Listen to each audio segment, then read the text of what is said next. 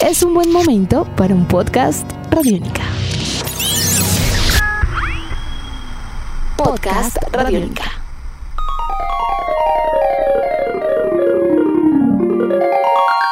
Amigos de Radiónica, sean bienvenidos a una nueva entrega de En Descarga Radiónica, este podcast donde nos encanta charlar, conversar acerca de todos estos mundos fantásticos entre el cine, la televisión, los videojuegos y mucho más. Mi nombre es Iván Zamudio, arroba Iván Zamudio 9 en Twitter y me encuentro con el grandiosísimo Diego Bolaños, arroba Diego Mao B. Diego, ¿cómo va todo? Muy bien, Iván, muy contento y muy feliz de compartir con usted este espacio y con todos ustedes la posibilidad de charlar acerca de estos temas. También recordándoles que nos pueden dejar sus comentarios en la sección de comments de podcast Radiónica en radionica.rocks y también eh, escucharnos a través de nuestra app Radiónica. Así es, Diego. El día de hoy vamos a estar hablando sobre videojuegos y nos vamos a regresar en el tiempo. Vamos a viajar en el tiempo como Marty McFly al año 1991 cuando se estrenó oficialmente el videojuego The Legend of Zelda A Link to the Past. Qué gran videojuego, qué grandes recuerdos, Diego. Bueno, ¿cómo fue su historia con ese juego? Bueno, pues para muchos de nosotros, eh, modelo 85 en adelante, A Link to the Past fue la primera aproximación a Zelda eh, de lleno. Además, con eh, unas gráficas, con el nuevo entorno del Super Nintendo, fue algo muy interesante que les llamó mucho la atención a muchos. Y además, pues en mi caso personal, el arte, la parte gráfica, el diseño que se veía en las piezas publicitarias y también en el manual de instrucciones del juego con esa mm, eh, versión a lo manga de Link me llamó muchísimo, muchísimo la atención, pero además es que es muy importante porque definió muchas cosas que se convirtieron en estándar dentro del juego en cuanto a música, en cuanto a elementos eh, de tesoros, de gadgets que tenía acceso Link. Pues eh, es para muchos el, el Zelda que, que definió a, este juego como una verdadera franquicia dentro de los videojuegos. Sí, señor, este viene siendo como el, digamos, la tercera parte de una saga que arrancó en Nintendo a finales de los años 80, mediados y finales de los años 80, donde fueron juegos que progresivamente se convirtieron en el, en, como usted lo dijo, en los estándares de muchas cosas porque de ahí aparecieron oficialmente los conceptos para lo que vendría siendo los videojuegos de mundo abierto. Eh, en, los dos Zelda de, de, Nintendo sí había una aproximación, una exploración, era limitado dentro de las posibilidades, pero llega a ser muy importante cuando aparece eh, A Link to the Past porque ya nos están hablando de un mundo que tiene una gran cantidad de zonas, que tiene una gran cantidad de posibilidades de exploración y que no solamente termina dentro de ese plano que a uno le plantean, es como cuando en Castlevania el castillo se pone al revés. Sí, sí, claro. es algo así. Hay más dimensiones, hay más cosas. Y yo diría, Diego, que este es, esta es una piedra preciosa junto a otros juegos de ese momento que hubo en Super Nintendo como Chrono Trigger, como eh, Breath of Fire. Eh, ¿Cuántos Eh, juegos de rol? No, eh, habían muchísimos juegos de rol por esa época, pero además sí, este fue el que eh, definió Castle- eh, Final Fantasy. el inicio de un hype por esos juegos de rol en Estados Unidos que también es muy importante y es que Zelda, la leyenda de Zelda A Link to the Past fue fundamental para la americanización de ese tipo de juegos de rol de Super Nintendo de los cuales usted habla. Sí, señor.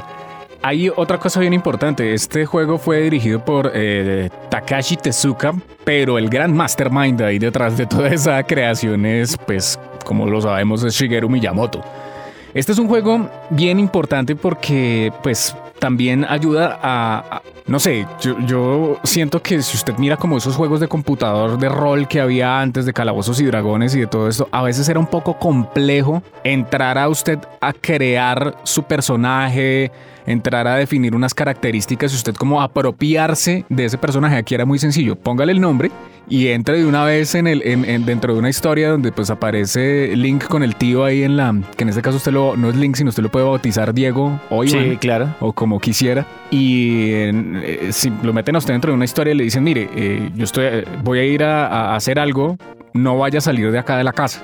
Entonces uno como buen terco en los videojuegos sale de la casa, se va al castillo y se da cuenta que pues hay un problema grandísimo donde el reino de, digamos, de Hyrule, como se conoce, pues está siendo amenazado por ese gran archienemigo de todos los juegos de Zelda que es el, el hechicero Ganon.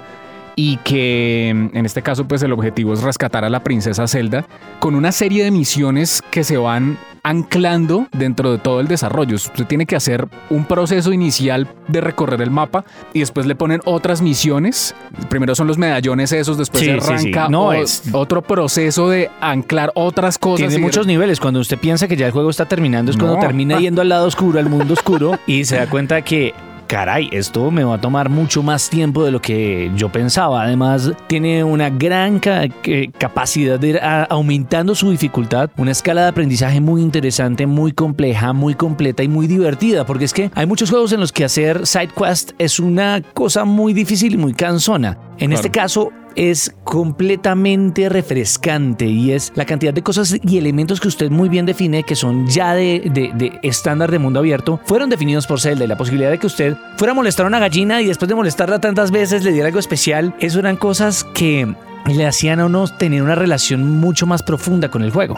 Y hay algo, eh, conseguir todos los ítems. Es un juego que usted necesita y es más, recuerdo en algún momento en una conferencia donde se hablaba sobre la importancia de la lectura dentro de los videojuegos, se habló de este título y un, participante en la conferencia decía, mire, yo aprendí inglés gracias a el videojuego A Link to the Past porque me obligaba a coger el diccionario Yo a eso. saber qué era lo que me estaban diciendo en cada uno de los, de los hints, de los, Tenerlo de- claro. de los diálogos para tenerlo claro y que si me están pidiendo que vaya y busque un libro en tal lado, pues tengo que ir a ese lado y revisar y darme cuenta que en la biblioteca si utilizo eh, el movimiento de, de correr y golpear un, un objeto, cae el libro y ahí está, ah, es que este es el libro donde está la traducción de este idioma antiguo para abrir las puertas de la bóveda de la no Sí, sé era qué. rol, Entonces, rol puro y duro. rol puro y duro, pero a diferencia de, digamos, de, de los juegos tradicionales de rol donde uno pues era, era, era el combate por turnos, estas cosas que a veces también no son como de mucha facilidad para,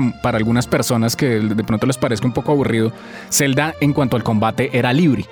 ¿No? Era acción pura y aventura pura. Y las mecánicas eran muy divertidas. Cada Sí. enemigo tenía unas características Sí, sí, sí. definidas que hacían que el combate fuera inteligente, con inteligencia, aunque no fuera solamente estrategia. Entonces era una mezcla entre habilidad, acción, inteligencia, estrategia. Era, era, era muy divertido. Y evoca mucho algo que es em, dentro de esa estrategia, es lo que por ejemplo uno encontraba en juegos como Mega Man, ¿no? Que usted necesitaba vencer a un villano para tener cierto poder, pero con ese poder usted le puede dar, con ese power up, le- eh, resulta ser la debilidad de otro adversario. Entonces era saber combinar todos esos poderes, todas esas habilidades. Entonces que si tengo las botas, que si tengo el escudo, que si tengo la, la armadura, que si tengo la espada, que si tengo la no sé qué, que si tengo el báculo del hielo, que si tengo el báculo de fuego, que absolutamente todo se va anclando para que usted cada vez vaya fortificando más al personaje. Este es un juego que la persona que lo haya pasado hacia, hacia los años 90 de manera completa, sin una guía, eh, Yo- yo lo me, le, sin guía. me le quito el Pero sombrero, no- pero, pero- todo, o sea, pero que no- todo que cogió los Ah, no, no, corazones, exploré todas las cosas 100%. posibles, era, era virtualmente No, imposible. era muy difícil. No, pasarlo uno lo lograba y todo, pero uno le quedaban No, no, y cosas muchas atrás. cosas, pero que yo diga, no, es que si usted que iba co- que, y- cogí todos los elementos, Sí. que hice todo lo de la flautica, que hice que todo el- capturaba el, el- el el- la abejita y la metía en sí. la No. Pero, pero digamos, es- eso, es, eso es un detalle muy importante y es que estamos hablando de un juego que vendió más de 4.6 millones de copias y que además tuvo un impacto comercial muy grande sin toda la parafernalia económica ni, ni, ni comercial que tenemos hoy en día. Es un juego Claro. que trascendió y que esas cosas que usted dice llegaban por el voz a voz. Ajá. Y a veces era un amigo el que se enteró por otro O por amigo de otro amigo o que leyó alguna revista en alguna parte que le dijo lo que Nintendo. para uno era una leyenda urbana. Sí, claro.